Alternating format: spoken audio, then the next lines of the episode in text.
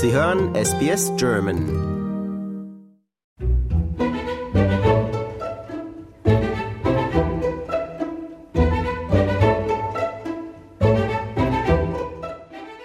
Ich bin die Jasmina Bure, gebürtig aus Köln, dem wunderschönen Rheinland.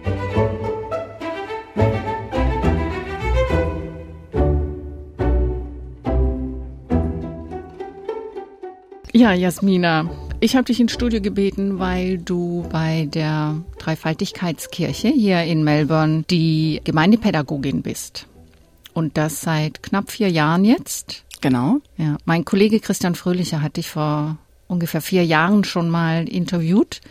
Zum einen, weil du damals gerade aus einer ziemlichen Covid-19-Odyssee zurückgekommen bist, warst in Hotelquarantäne im Rückblick, wie hast du das verarbeitet? Hat das Traumata hinterlassen? Ja, also ich glaube, das hat wahrscheinlich bei jedem oder jeder äh, Traumata hinterlassen, die man auf jeden Fall ja professionell psychologisch betreuen muss und begleiten muss, um das, denke ich mir, gut zu verarbeiten, weil es folgten ja noch einige mehr Lockdowns und Zeiten des Eingesperrtseins und ja, ich denke, da sind viele Melburnians ja auf dem Weg gewesen, sich da äh, professionelle Hilfe zu holen. Und ähm, ich habe das auch gemacht, um diese Zeit wirklich ja gut für mich klar zu kriegen und sicher in den Job zu starten. Hm. Hat dir das dann auch geholfen in deinem Job als Gemeindepädagogin? Mm, ich denke, das hat mir insoweit geholfen, mich ja insbesondere in die Familien und Kinder hineinzuversetzen, weil ähm, in Melbourne waren wir ja hier sehr, sehr viele Wochen und Monate zu Hause eingesperrt. Und ähm, das hat sicherlich bei vielen ähm, auf unterschiedliche Art und Weise äh, Spuren hinterlassen. Und ich denke, dass ich die Familien da gut unterstützen konnte. Hm. Du hattest damals 2020 im Juni deine Stelle gerade angetreten. Hm. Wenn du jetzt zurückblickst auf die letzten vier Jahre, kannst du da schon ein Resümee ziehen? Ja, also ähm, so hart das ja klingt, also ich sage immer, wenn ich mich vorstelle, das war eigentlich der ungünstigste Zeitpunkt überhaupt, um einen neuen Job zu starten. Aber wenn man das jetzt nochmal ins, ins Positive umwandelt, dann war das eigentlich die beste Zeit, um sich mit anderen zu verbinden und um wirklich, ja, tiefergehende Kontakte zu knüpfen, die man so wahrscheinlich in einem ganz normalen Leben gar nicht gemacht hätte, zumindest nicht auf diese Art und Weise. Also wir, wir haben da schon eine sehr, sehr enge Verbundenheit mit den Familien, die wir dort in der Zeit äh, begleiten durften und ja. Aber begleiten dann hauptsächlich online, nehme ich an. Richtig, also hauptsächlich online. Man kann sich das ja so vorstellen. Also äh, vorher waren ja auch ganz viele, die gesagt haben, nein, und meine Kinder, die setze ich nie vors Fernsehen, nie vors iPad. Und jetzt gab es ja wirklich keine andere Möglichkeit. Und ich kannte auch ganz viele, gerade dieser Spielgruppeneltern, noch gar nicht vorher. Das war für mich eine, eine große Herausforderung. Und ich habe da auch am Anfang ja so meine Zweifel gehabt, ob das wirklich funktionieren wird und inwieweit da wirklich eine, eine Beziehung inter, äh, entsteht zwischen, ja, zwischen den Eltern, den Kindern und mir. Aber das Schöne war, wir hatten ja zwischendrin immer diese Pausen, äh, wo dann mal der Lockdown vorbei war. Und als so diese erste größere Lockdown-Phase vorbei war und wir uns dann in echt sehen konnten, das war so eine tiefe Verbindung zwischen uns und auch zwischen den Eltern, was dort entstanden ist. Das habe ich so eigentlich vorher an der Gemeinde zwischen Spielgruppeneltern noch nie erlebt. Hm. Also nochmal zurück zu den Anfängen. Was genau machst du denn als Gemeindepädagogin? Ja, ich mache unwahrscheinlich viele Sachen. Ich habe so ein paar feste Termine in der Woche. Also jeden Donnerstag biete ich von 10 bis 12 Uhr eine Spielgruppe an, von 0 bis ja, Schuleingangsalter äh, für Familien. Die ist deutschsprachig. Äh, jeden Sonntag gibt es bei uns einen Kindergottesdienst. Am ersten Sonntag des Monats ist ein Familiengottesdienst, den ich gemeinsam mit Pastorin Kim gestalte. Oder wir wechseln uns auch mal ab. Und dazwischen gibt es in den Schulferien ähm, Kinderbibeltage, die ich mache. Es gibt eine Gruppe von jungen Leuten, die ich ab und zu mal zu uns an die Kirche einlade. Äh, wir haben unsere Teenies, oder Fast-Teenies, die sogenannten Tweens, die wir ab und zu mal zu uns einladen. Und ja, demnächst entsteht noch mehr. Also es ist sehr abwechslungsreich. Und in deiner ersten Zeit musstest du das alles online organisieren. Genau. Ja, also ich habe auch so ein komplettes Ferienprogramm. Das kann man sich jetzt so eigentlich nicht vorstellen, weil man weiß, normalerweise ist das bei uns so das Highlight und die Kids kommen und rennen auf dem Kirchhof rum und man backt oder kocht was zusammen und hat Spiele und äh, ja, jetzt muss man das von 0 auf 100 online planen. Das hat aber sehr gut geklappt. Also wir haben dann irgendwie das einfach weiterlaufen lassen, das Zoom, und haben dann nebenbei gebastelt, haben uns das dann nach einer halben Stunde gezeigt und ja, es geht alles. Die Eltern waren da wahrscheinlich mehr involviert, als wenn das in Person hätte stattfinden können. Ja, aber es gab auch so gewisse Sachen, wo sie dann, also gerade bei dem Ferienprogramm, wo sie dann natürlich auch einfach vertrauten, dass es okay ist und man dann die Kinder, die waren dann ja schon älter, so die waren dann ja so im Schnitt so zwischen sieben und zehn Jahren, dass man die dann da auch einfach mal davor sitzen konnte. Das war dann auch okay. Ja.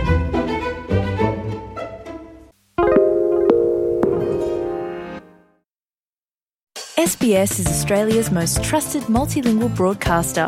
Our listeners are loyal, highly engaged, and have supported countless local businesses. We offer advertising packages for businesses of all sizes. Our experienced sales team will guide you through the process of owning a great campaign. Bring your own ad or have our production team make you something in one of our 68 languages. Start the conversation with your new audience today. Email sales at sbs.com.au.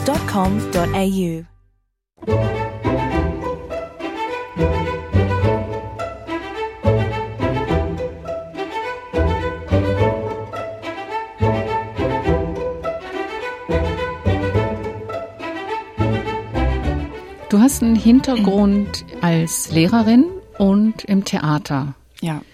Ist das die perfekte Mischung für diesen Job?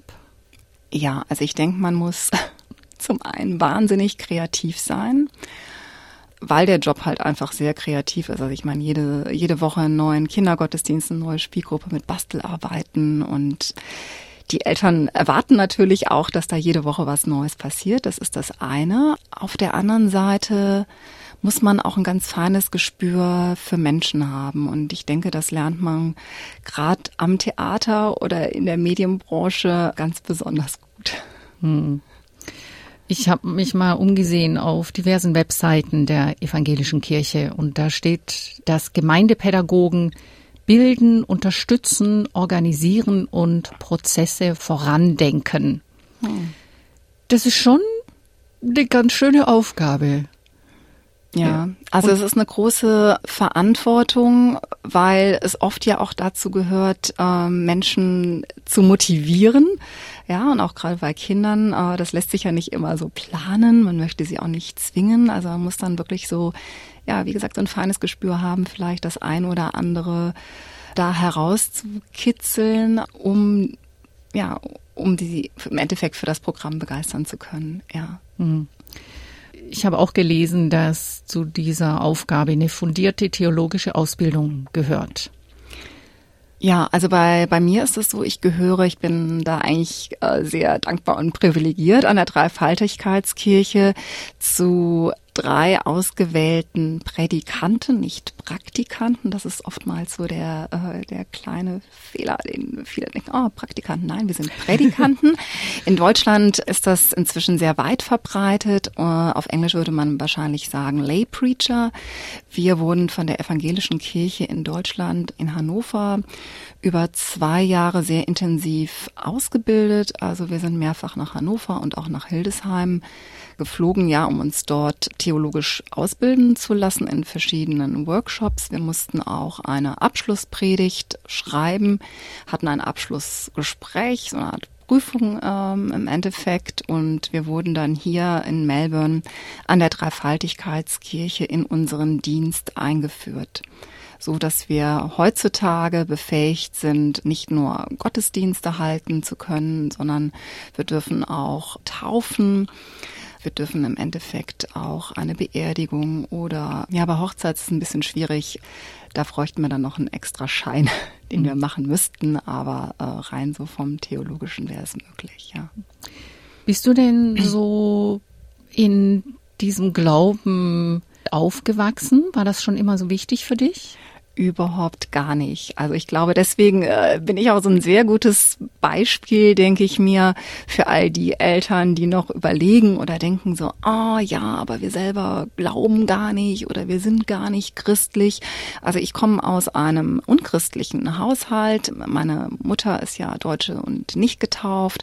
Mein Vater kommt ursprünglich aus Tunesien und ist Moslem und was meine Eltern aber mir so mitgegeben haben, ist offen zu sein für alle möglichen Glaubensrichtungen. Und ich habe auch schon als kleines Kind sowohl Kirchen besucht, als auch, dass ich an allen möglichen Festen teilgenommen habe. Ich meine, ich komme aus Köln, eine ziemlich Multikulti-Stadt und auch aus einem ziemlich multikulturellen Stadtteil von Köln habe aber dadurch, dass ich in einen katholischen Kindergarten äh, gegangen bin, schon sehr früh so dieses Interesse am christlichen Glauben gehabt und das eigentlich widerlegt so für mich so diesen Ansatz, den viele Eltern vielleicht auch haben, so alles, was mit Glauben zu tun hat, von den Kindern fernzuhalten. Mm. Ich persönlich bin der Meinung, dass jedes Kind schon grundsätzlich sehr spirituell ist und so ein ganz eigenes, kindliches, spirituelles Interesse hat. Und das sollte man fördern. In welche Richtung das geht, das kann sich später noch entwickeln. Hm. Also ihr nehmt für eure Programme Kinder von allen Hintergründen auf. Also die müssen nicht in der evangelischen Kirche sein. Absolut, das ist mir auch ganz wichtig, weil wir wollen keinen ausschließen, also wir wollen inklusiv nicht exklusiv sein. Zum Beispiel in unserem nächsten Kinderbibeltagsprogramm werden wir das Jüdische Museum besuchen. Da freue ich mich schon wahnsinnig drauf. Und ja, da so die Brücken zu schlagen, ich denke mir, das ist unsere Aufgabe heute wichtiger denn je. Ich habe auch gelesen, da du gerade auch sagst, Brücken schlagen, dass theologische Fragestellungen immer mitschwingen müssen bei allem, was ihr macht als Gemeindepädagogen. Welche Fragestellungen sind denn da besonders wichtig und wie bringst du die ein? Ja, das ist so eine gute Frage. Bei Fragestellungen, also äh, mit mir resoniert das jetzt gerade nicht so, weil ich denke immer so, oh, gerade jetzt so mit meiner Zielgruppe, die ich habe, Kinder sind ja oft mal geprägt so durch das Schulleben, dass sie Angst haben, was Falsches zu sagen und dann dafür vielleicht ausgelacht zu werden oder komisch angeguckt zu werden, weil vielleicht zu Hause auch eben nicht so dieses religiöse Umfeld besteht. Wir arbeiten da schon seit langer Zeit, also die Dreifaltigkeitskirche schon sehr, sehr lange, schon weit vor mir, mit einem Konzept, das nennt sich Godly Play. Ah, das kommt aus Kanada, lehnt sich sehr an die Montessori-Methode wo dann die Endfrage eigentlich bei jeder Geschichte, das kann eine biblische Geschichte sein, heutzutage sind das aber auch immer mehr Geschichten, die interreligiös sind, wo wir die Kinder am Ende, am Ende einer Geschichte fragen, ähm, ich frage mich, was dir an der Geschichte gefallen hat. Und dann kann das Kind das einfach beantworten. Es muss aber auch nicht beantwortet werden. Und wir bewerten diese Antwort. Ich bewerte offensichtlich auch diese Antwort nicht, sondern jedes Kind kann sagen, was es gerade in dem Moment mit der Geschichte verbindet. Und das finde ich ganz wichtig für unsere Arbeit, ja. Hm. Jetzt bist du zurzeit auch in Ausbildung zur Gemeindeseelsorgerin. Kannst ja. du dazu was erzählen?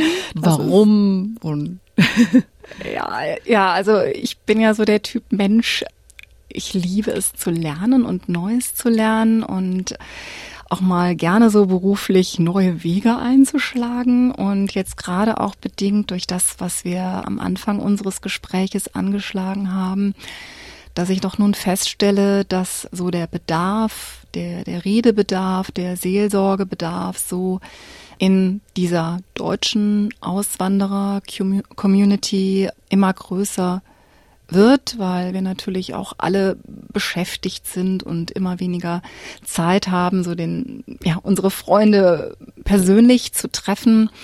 Ja, da habe ich so für mich ähm, eigentlich den Bedarf erkannt, okay, da ist es ist etwas, das, das liegt mir am Herzen. Muss da nochmal kurz zurückgehen, ein Jahr zurück. Da hatte ich an der Monash University einen Shortkurs gemacht, wo es darum ging, ähm, Counseling für Jugendliche.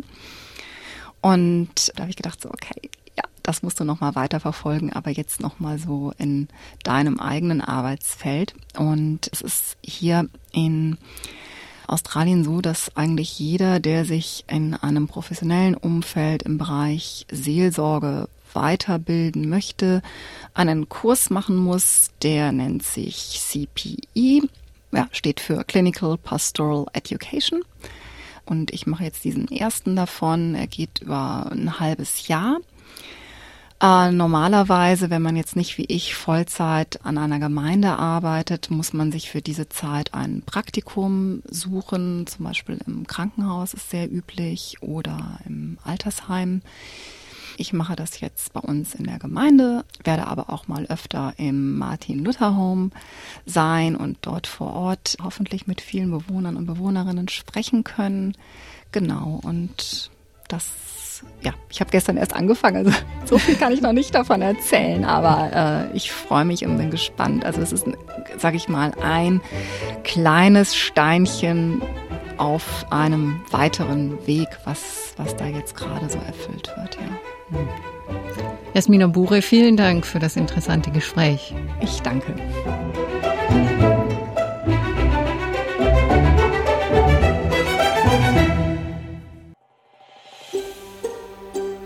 Lust auf weitere Interviews und Geschichten? Uns gibt's auf allen großen Podcast-Plattformen wie Apple, Google und Spotify.